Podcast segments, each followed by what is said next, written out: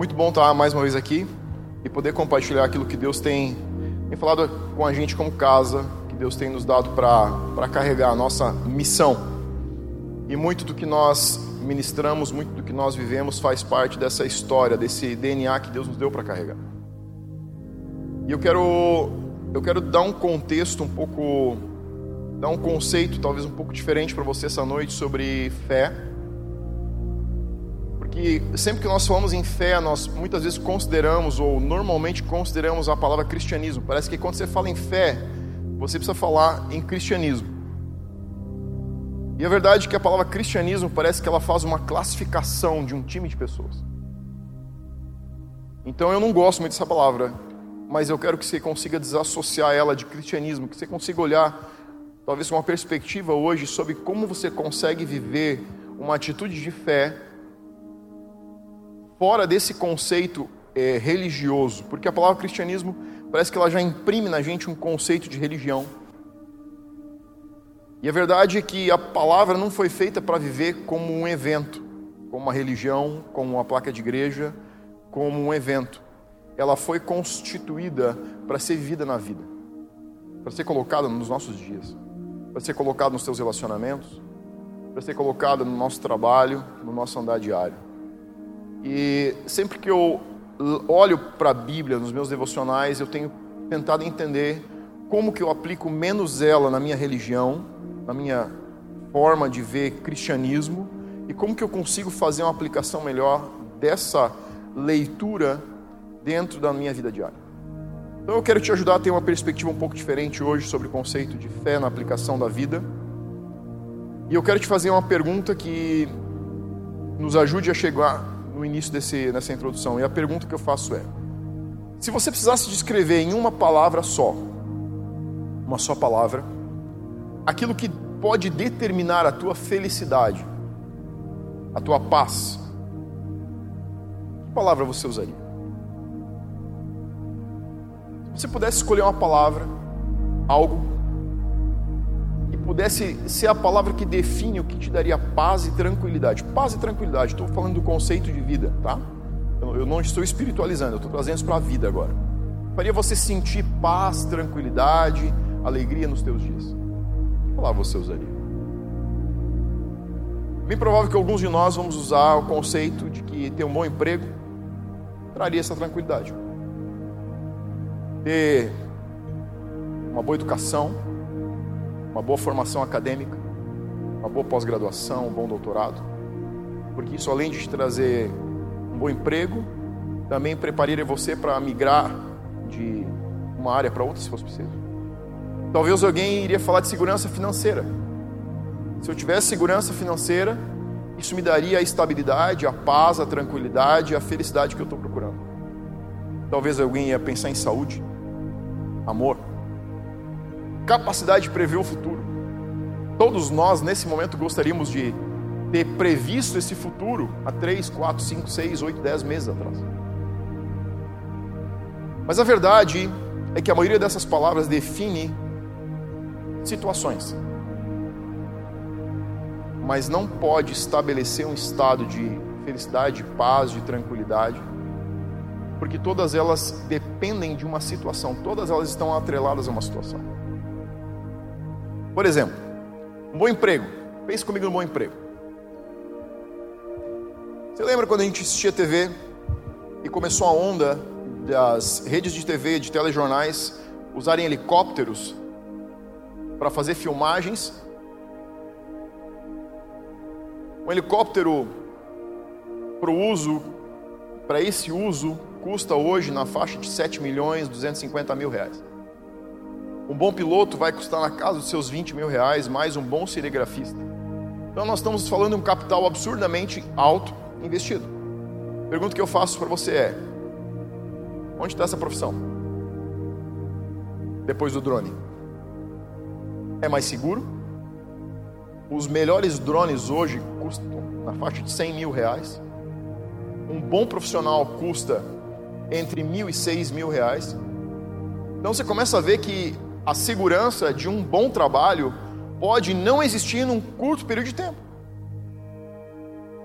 nós não chegamos nem a ver o boom de helicópteros trabalhando para grandes redes de TV, a não ser duas ou três, e essa profissão já saiu do ar. E ela não vai voltar mais. Então, um bom emprego depende de uma situação. Outra aplicação que eu te daria seria segurança financeira. Agora a pergunta que eu faço é: do que adianta segurança financeira se você não tem saúde?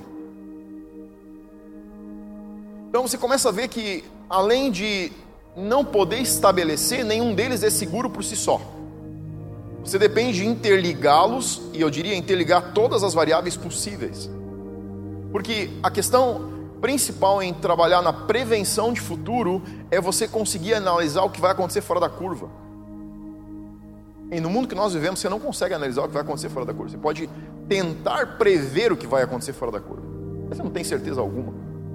É por isso que bolsa pode te dar muito dinheiro, como pode tirar tudo que você tem, porque ela é instável.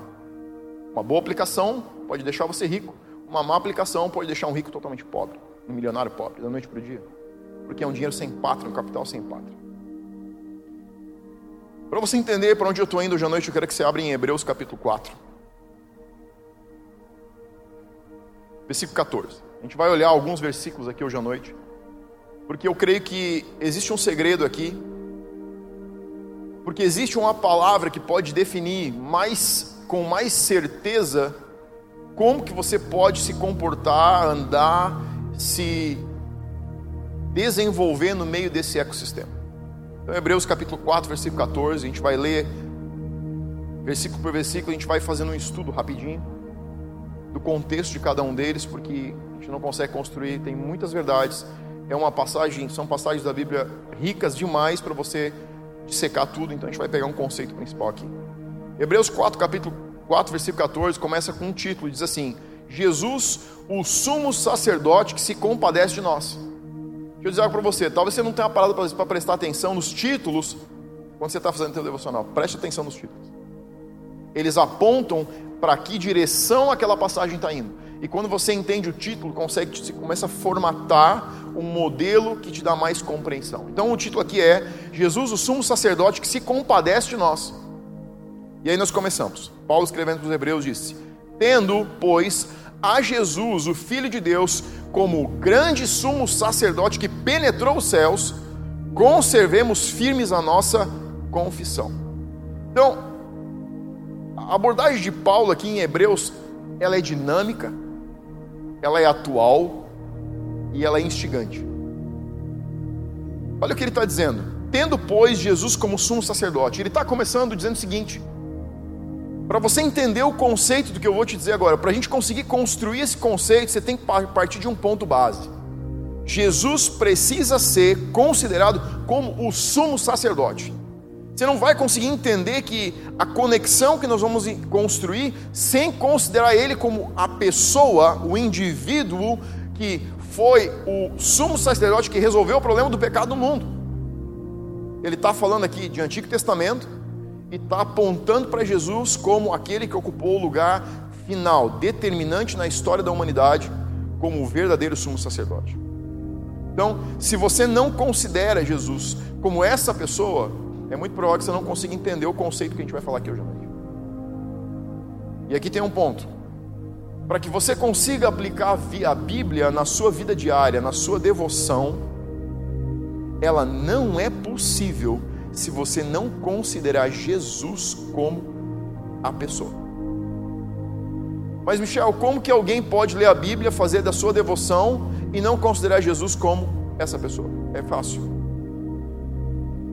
você consegue entender que religião não é relacionamento, você começa a ver que talvez as pessoas, talvez você esteja lendo a tua palavra, a Bíblia, a tua Bíblia, a palavra, de um conceito religioso e não de um conceito de relacionamento.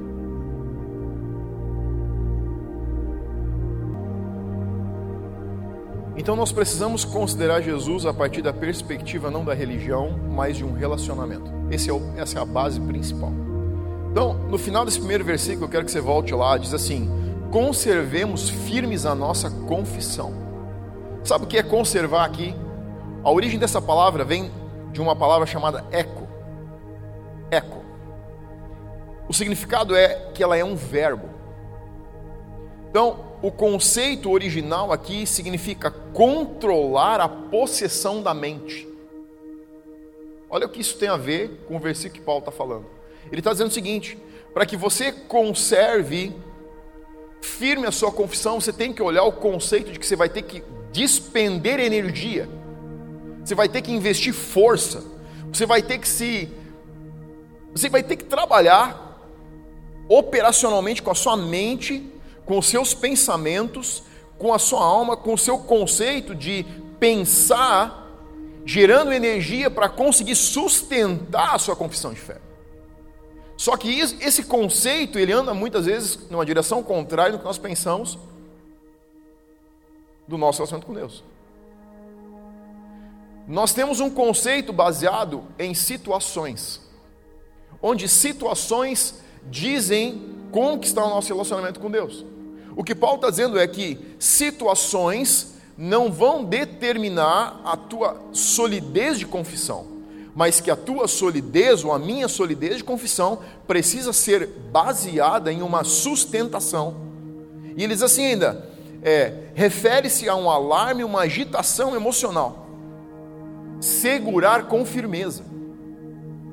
Situações de adversidade, problemas, doenças, crise financeira, pandemia, têm o poder de abalar a nossa situação relacional com Cristo. Talvez você pare e pense assim: puxa, nos momentos mais difíceis da minha vida parece que eu sinto Deus mais longe. Não é que Deus está mais longe, mas as situações de adversidade que se apresentam na vida têm o poder de abalar a nossa confissão. Então o que Paulo está querendo construir aqui é que nós temos que ser mentalmente resilientes, fortes, tenazes, para segurar com firmeza, sustentar com firmeza quando essas situações vêm. O que ele está deixando intrinsecamente entendido é que vão vir situações que vão esticar a tua capacidade de continuar confessando a tua, o teu relacionamento com Deus. Então, isso que muitas vezes a gente sente, essa dificuldade de se relacionar com Deus, em momentos de dificuldade, não pode ser o termômetro que define o teu relacionamento. O teu relacionamento precisa definir essas situações. Ou seja, quando a adversidade vem, Paulo não está dizendo para você lutar com armas naturais, ele está dizendo que nesse momento você precisa lutar mais com armas espirituais, mas você vai ter que lutar com a sua mente. Você sabe qual é o maior fator de abandono de confissão de fé? A cabeça da gente jogando contra a gente porque é aqui que o diabo vai falar com você através de uma bagunça aqui.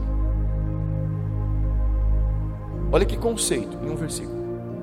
Ele está dizendo o seguinte: situações que abalam as tuas emoções tendem a tornar a tua mente menos ativa ou mais reacionária. Você precisa entender que quando isso está abalado, isso tem que entrar no controle. Romanos 12, 2 fala de transformar não o seu coração, mas a sua mente.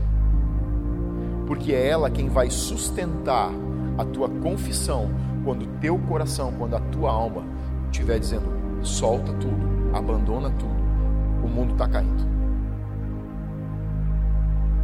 Porque Paulo, quando escreve para os Romanos, ele tem o conceito, ele sabe que a guerra acontece aqui dentro. Diz para mim, quantas vezes você se pega brigando com os seus pensamentos?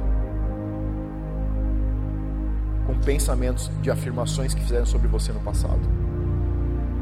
Com pensamentos limitantes. Com autossabotagem. Ela não acontece na tua emoção. A nossa, relação, nossa emoção é um resultado do que já aconteceu na nossa mente. Por isso que Paulo diz: você precisa transformar sua mente e se você transformar sua mente, isso vai mudar o que você sente. Agora, o conceito que ele está amarrando tudo isso é o conceito de sumo sacerdote. Vamos recordar o que o sumo sacerdote fazia no Antigo Testamento. O que o sumo sacerdote fazia? Uma vez por ano, ele precisava pegar e carregar o pecado do povo de Israel todo, inclusive dos estrangeiros que moravam no meio do povo, e apresentar isso diante de Deus como uma confissão pedindo que Deus perdoasse os pecados. Mas no Antigo Testamento não existe perdão de pecados, existe apenas a cobertura. Um animal era morto de forma injusta. Lá no jardim do Éden a gente vê a primeira vez o primeiro animal que morre como um sacrifício pelo pecado de Adão e Eva, mas não para apagar e somente para cobrir. Apenas Jesus viria para fazer e trazer essa solução eterna. Por isso que ele está dizendo que ele é o sumo sacerdote final. Mas ele está nos levando para o sumo sacerdote terreno, que ano a ano precisava entrar no lugar chamado Santo Lugar se apresentar diante de Deus carregando a sua culpa e a culpa de todo aquele povo. Porque Jesus não precisa, Paulo traz esse conceito, ele diz: Jesus não precisa morrer mais que uma vez. Porque o sacerdote, o sumo sacerdote terreno humano, precisava todo ano se arriscar. Porque sabe o que acontecia? Ele não tinha certeza de que ele sairia vivo de dentro daquele santo lugar.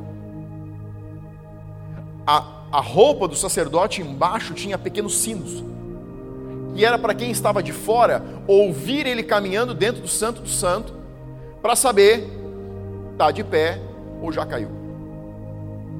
Sabe aquele barulho que faz alguém quando cai? Imagina se a roupa dele estiver cheia de sino por baixo. Você vai saber que o cara caiu. Mas mais do que isso, o sumo sacerdote tinha uma corda amarrada na sua perna. Então ele entrava no Santo dos Santos com uma perspectiva de morte.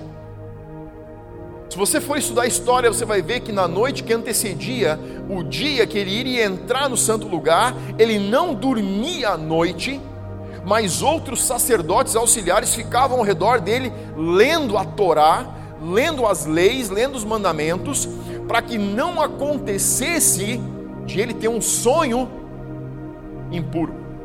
Porque o sonho impuro de um pensamento que ele não poderia controlar, talvez algo orgânico do corpo, fisiológico, levaria ele à morte quando entrasse no Santo Santo.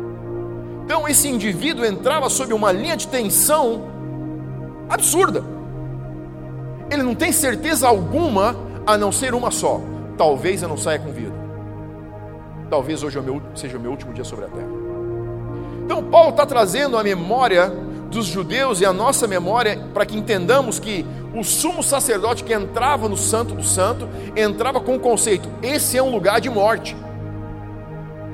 Mas existia uma diferença entre o sumo sacerdote humano e Jesus, que foi homem, mas era também Deus. Era 100% homem, enquanto era 100% Deus. Ele não era meia-meio, ele era 100% um e 100% outro. Qual é o conceito que está aqui? O sacerdote humano não poderia ter o que o sacerdote, o sumo sacerdote Jesus tinha de nós. O título foi um sumo sacerdote que se compadece de nós. O sumo sacerdote humano não tinha o conhecimento de uma realidade que era necessária para fazer uma remissão eterna o sacerdote humano conhecia a realidade humana. Sabe o que era o santo do santo para o sacerdote natural, para o homem? Uma incógnita. Era cheiro de morte. Eu não sei o que vai acontecer. Eu não sei como vai ser. Eu não sei como vai ser durante. Eu não sei como vai ser para sair. Eu simplesmente não sei de nada. O sacerdote entrava num lugar onde ele não tinha controle algum. Onde você entra e você não tem controle, você não tem poder. E se você não tem poder, você não pode redimir. O sacerdote, o sumo sacerdote, precisava entrar todo ano, porque ele ganhava um ano para voltar a ter aquela mesma experiência de novo, de não saber o que iria acontecer. Então, se Deus aceitasse a oferta desse sumo sacerdote, ele ia sair dali e ele tinha mais um ano para se preparar se ele ainda estivesse de serviço como sumo sacerdote, e ele iria entrar recorrentemente ano após ano, para que o pecado da nação fosse encoberto, fosse coberto pelo sangue de animais, pelo sangue de touros, pelo sangue de sacrifícios. Existia uma fórmula, um ingrediente na fórmula que não solucionava o problema. Era tudo natural. E você não soluciona problemas eternos com variáveis ou variantes naturais. Você precisa uma variante sobrenatural para produzir transformação eterna. Um homem natural com um prazo de vida natural, com um dia de nascimento e dia de morte determinados, a Bíblia diz que os nossos dias estão contados diante de Deus, não poderia trazer uma solução em um lugar onde não existe morte. Então, olha a diferença que Paulo está trazendo. Ele está dizendo: o sumo sacerdote entrava no Santo do Santo para não morrer, mas existia uma diferença para Jesus que entrou no Santo do Santo para morrer. Um entrava para ficar vivo, o outro entrou para morrer. Qual a diferença do sumo sacerdote humano e de Jesus? Um era 100% humano, o outro era 100% humano e 100% Deus. Um fazia algo provisório, o outro faria algo eterno. Por isso que hoje isso não é necessário mais.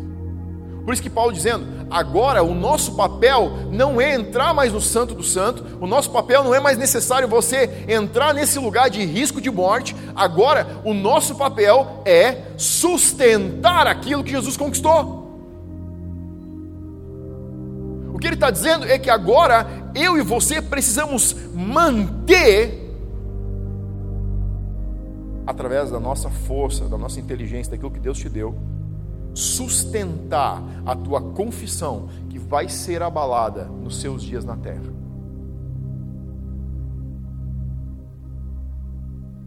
Não era possível um homem natural que não conhece a realidade eterna trazer solução eterna para a humanidade. Por isso que a Bíblia diz: não existiu um homem sobre a terra, por isso Jesus veio. Agora eu quero que você vá para o versículo 15.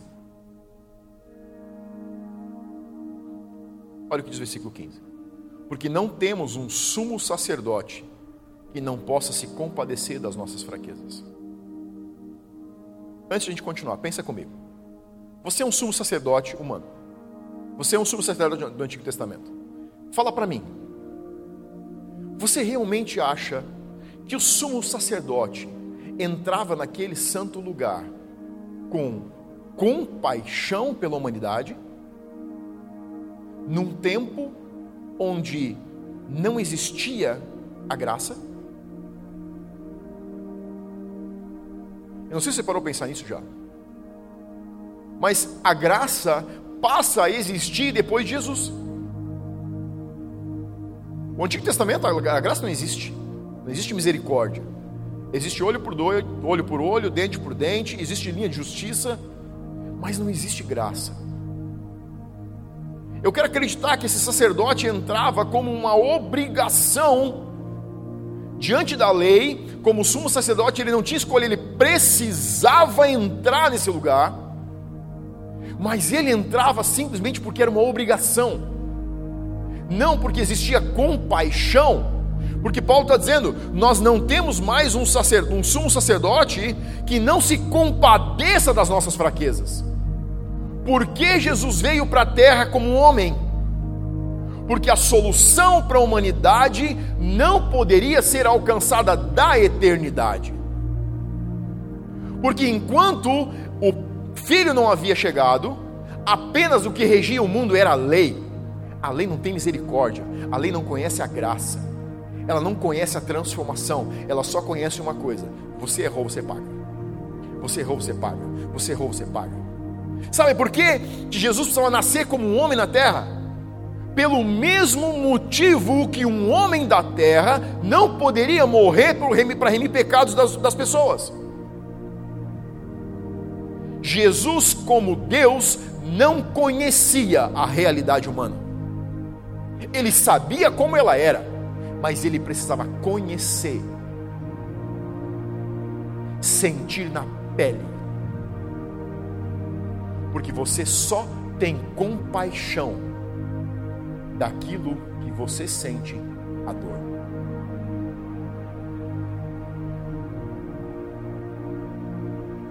Sabe por que, que o sumo sacerdote humano não tinha compaixão?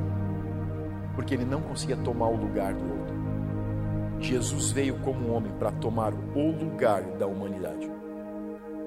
E porque ele conhecia as duas realidades, a eternidade e a humanidade, isso lhe deu, lhe deu autoridade para trazer redenção. Ele conseguiu conectar os dois mundos. Ele reconectou o coração do pai ao coração dos filhos. Ele conseguiu fazer o que Adão não conseguiu fazer. Adão só precisava sustentar. Jesus veio para redimir. Relacionamento. Reconectar o nosso relacionamento ao relacionamento de Deus, com Deus. Por isso que não é a respeito de situações. É a respeito de uma pessoa. Você não pode olhar para a eternidade, você não pode olhar para a redenção se você não parar para contemplar Jesus, o único e suficiente Salvador da humanidade.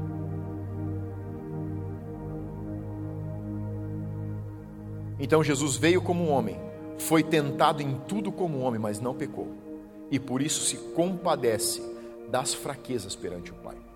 Na semana passada nós falamos um pouco, e eu disse: Deus é visto como um pai, mas nós não podemos esquecer que ele é o justo juiz. Essa é uma das características dele. O juiz julgaria a terra hoje. Mas diante do grande juiz existe uma pessoa que, enquanto nós estamos na, na tempo, na estação da graça, ele se apresenta diante do Pai todos os dias, todos os momentos, dizendo: Pai, não esquece que ainda é o tempo da graça. Pai, não esquece, não é o tempo do juízo. Pai, ainda é o tempo da graça. Ainda é o tempo da graça. Sou eu, o meu espírito o meu espírito ainda opera na terra. Ele é o Espírito Santo é o espírito do Pai, é o espírito do Filho, porque é uma trindade, mas a operação dele na terra hoje é redenção. Ele opera em como Jesus deixou ele operando na terra, redimindo, aconselhando, cuidando, aproximando, perdoando. Virá o dia que ele virá com o espírito de juízo sobre a terra mas estamos na estação, na temporada de redenção. Olha o que diz, versículo 16: Acheguemos-nos, portanto, confiadamente junto ao trono da graça, a fim de receber misericórdia e acharmos graça para socorro em ocasiões oportunas. Esse é o motivo que você pode chegar com confiança diante de Deus simplesmente porque você sabe que você pode confiar em alguém que veio exclusivamente para conhecer os nossos defeitos humanos. Você sabe para que Jesus andou na terra? Para descobrir como era difícil ser humano, para fazer você ser como Ele, mas para mim, para sentir na pele o que é viver no mundo caído e porque ele conheceu essa realidade, ele pode se apresentar diante do Pai, que não conhece a realidade pecaminosa, ele sabe o que ela é, mas ele não, o Pai não teve o iada, o conhecer, o conhecer de sentir na pele. Sabe quando você usa aquela expressão? É fácil falar, você não sentiu na pele. Sabe aquele ditado que a gente diz assim? É fácil dizer isso quando você não usa o sapato do outro. Eu quero que você entenda, eu estou usando uma dinâmica aqui, é assim que Jesus para na frente do Pai todos os dias. Não para te acusar dos seus pecados, mas que você, com um coração, que eu com um coração contrito, posso me apresentar com confiança e não preciso carregar acusação sobre a minha vida, porque eu sei que Jesus conhece a realidade terrena. Ele sabe como ela é. Ele morreu para que o pai pudesse olhar para ele e dizer assim: O que, você tem para me dizer? Pai, eu tenho para te dizer que você deve perdoar. Eu sou o justo advogado. E ele no outro dia pergunta de novo: O que, você tem para me dizer? Pode perdoar. Eu sei o que ele sentiu. Eu sei o que ele passou. E isso não nos dá direito para fazer pior. Isso é empoderamento para fazer melhor. É isso que habilita.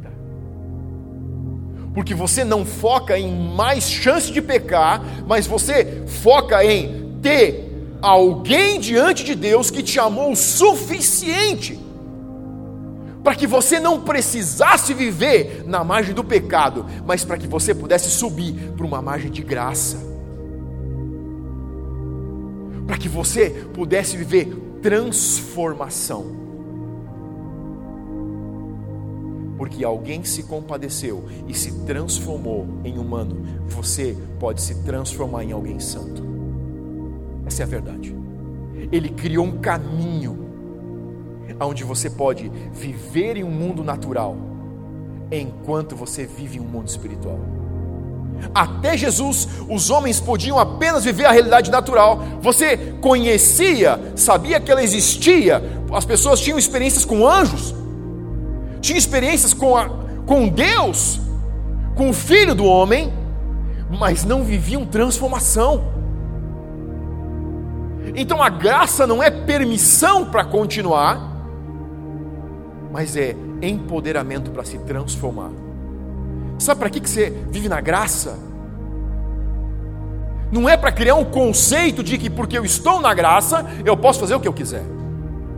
Não, é porque eu estou na graça que eu construo o conceito de que assim como Jesus se tornou como eu, eu posso me tornar como Ele, porque Ele criou um caminho ele criou um caminho.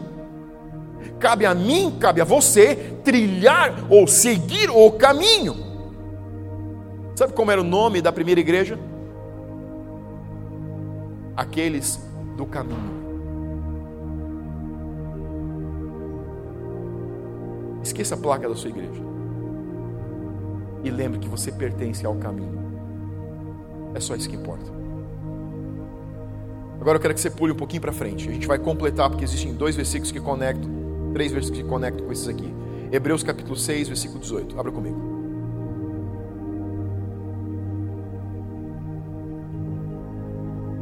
Hebreus capítulo 6, versículo 18.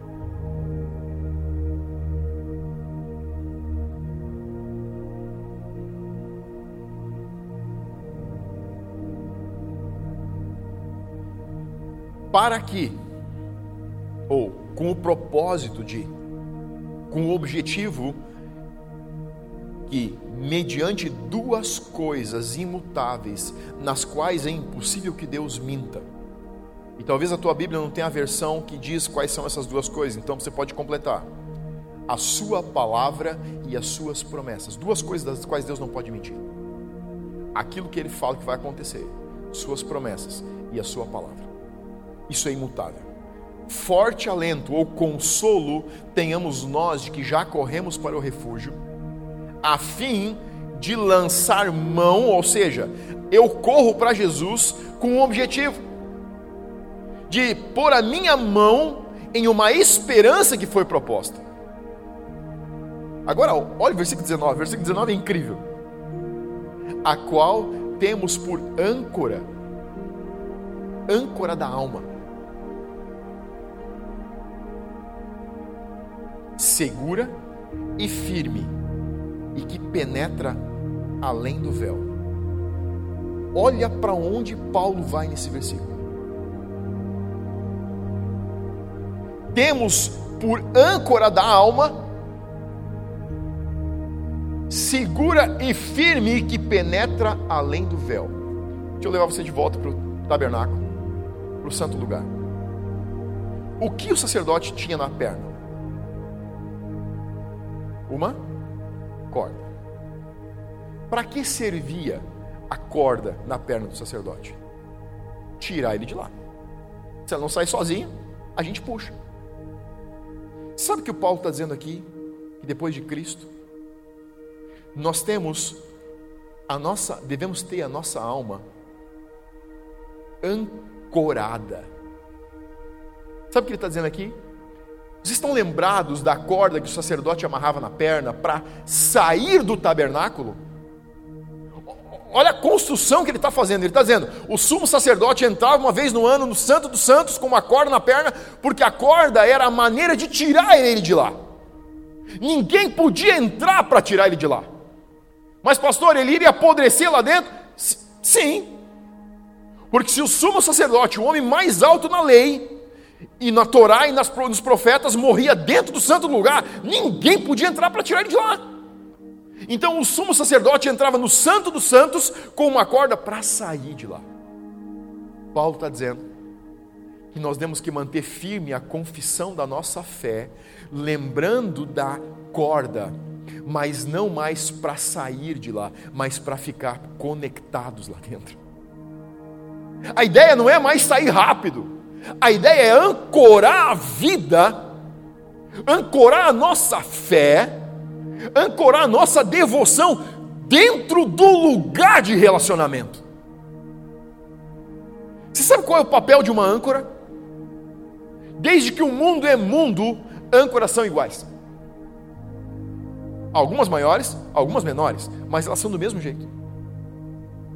Elas têm um anel redondo, onde se amarra uma corda, uma haste uma parte curvada, algumas duas partes curvadas, e elas são jogadas no mar para manter o navio aonde ele deve estar, independente da situação temporal que está acontecendo fora. Ah, Paulo sabia como dizer as coisas. Sabe o que Paulo está dizendo? A tua vida é uma embarcação. E sabe como que ela tem que ser sustentada no lugar? Com força. Você sabe o que é que sofre pressão num dia de tempestade? A corda que amarra o barco à âncora. O sumo sacerdote entrava no Santo dos Santos para sair de lá. Você deve usar a sua conexão com Deus para ficar lá. E você sabe onde que a, a, a âncora era lançada? Como que ela lastreava no fundo do mar? Quando ela engatava em uma rocha. E agora você sabe de quem Paulo está falando. Ele disse: Jesus morreu para poder ficar no Santo dos Santos. E ele morreu para poder ficar para que eu e você possamos estar ancorados na rocha que nos sustenta. Você só não precisa, como você não deve sair desse lugar. Sabe o que mais ele está dizendo? Vai ter dias que o teu barco vai estar sustentado pela corda e vai ser brisa suave. Mas vai ter dias que essa corda vai estar esticada no máximo você só pode ter certeza de uma coisa: assim como a rocha não vai se mover, eu não vou abalar a minha confissão, que é a corda que me sustenta. Você sabe o que Paulo está dizendo? Que não tem a ver com nada mais que Cristo precisa fazer. Ele está dizendo que não tem situação que possa determinar ele está dizendo é que a nossa mente precisa sustentar a nossa ancoragem no Mestre.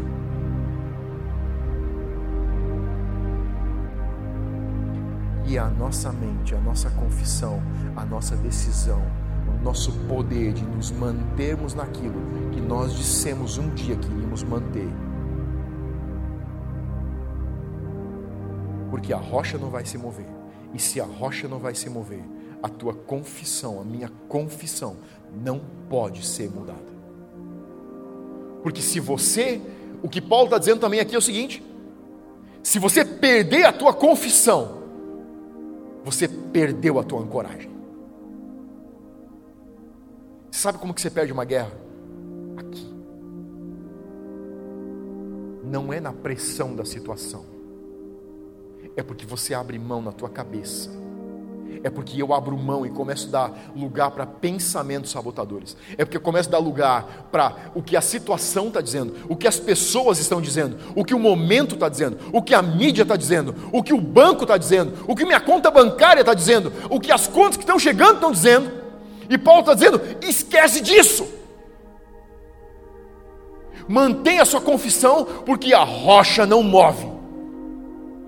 E o resto é você quem tem que fazer. Paulo jogou a bola para a gente dizendo: não existe mais o que Cristo precisa fazer. Ele está tirando os cristãos de um lugar de vitimismo e de situacionais para um lugar onde a gente volta para a nossa pergunta inicial: qual é a palavra? Qual é a única palavra que pode definir. Sabe qual é a palavra? Atitude. A minha e a tua atitude é que definem o resultado final. Como você se posiciona na situação. Por isso que não são situações. Situações são resultados de alguma coisa. Por isso que se você ancorar a sua segurança em qualquer situação, sempre vai ter um vento e uma onda grande o suficiente para abalar, para arrebentar, para arrancar a tua segurança. O que Paulo está dizendo é: independente do que esteja acontecendo, se você estiver ancorado, se você estiver ancorado no lugar certo, nada, nem ninguém nessa era ou nas próximas eras pode abalar a tua segurança. É isso que ele está dizendo. O problema não é a situação, o problema é onde você está ancorando. O problema é a minha atitude, o problema é a minha mente, o problema é onde eu escuto, o problema é do que eu me alimento. É isso que está determinando o nosso cristianismo. Então talvez nós não estejamos ancorados no lugar certo. Então talvez nós não tenhamos entendido porque Jesus é o sumo sacerdote eterno para sempre. Então, talvez nós não tenhamos entendido o que significa ser 100% homem e 100% Deus. Então, talvez nós precisemos tirar as nossas seguranças e talvez Deus precise permitir algumas coisas que abalem as nossas seguranças. Porque se você descobrir que o lugar onde você está ancorado não é seguro e uma tempestade estiver chegando, você vai procurar um lugar seguro para pôr a tua âncora.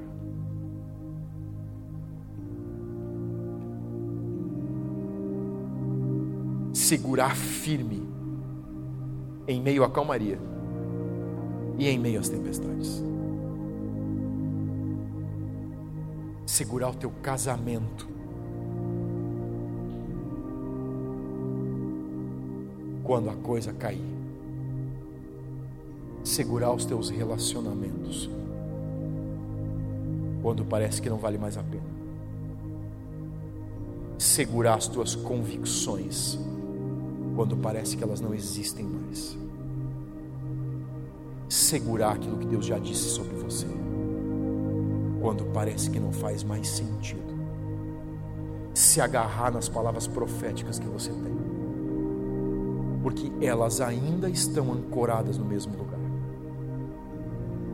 e descobrir o que realmente é estar ancorado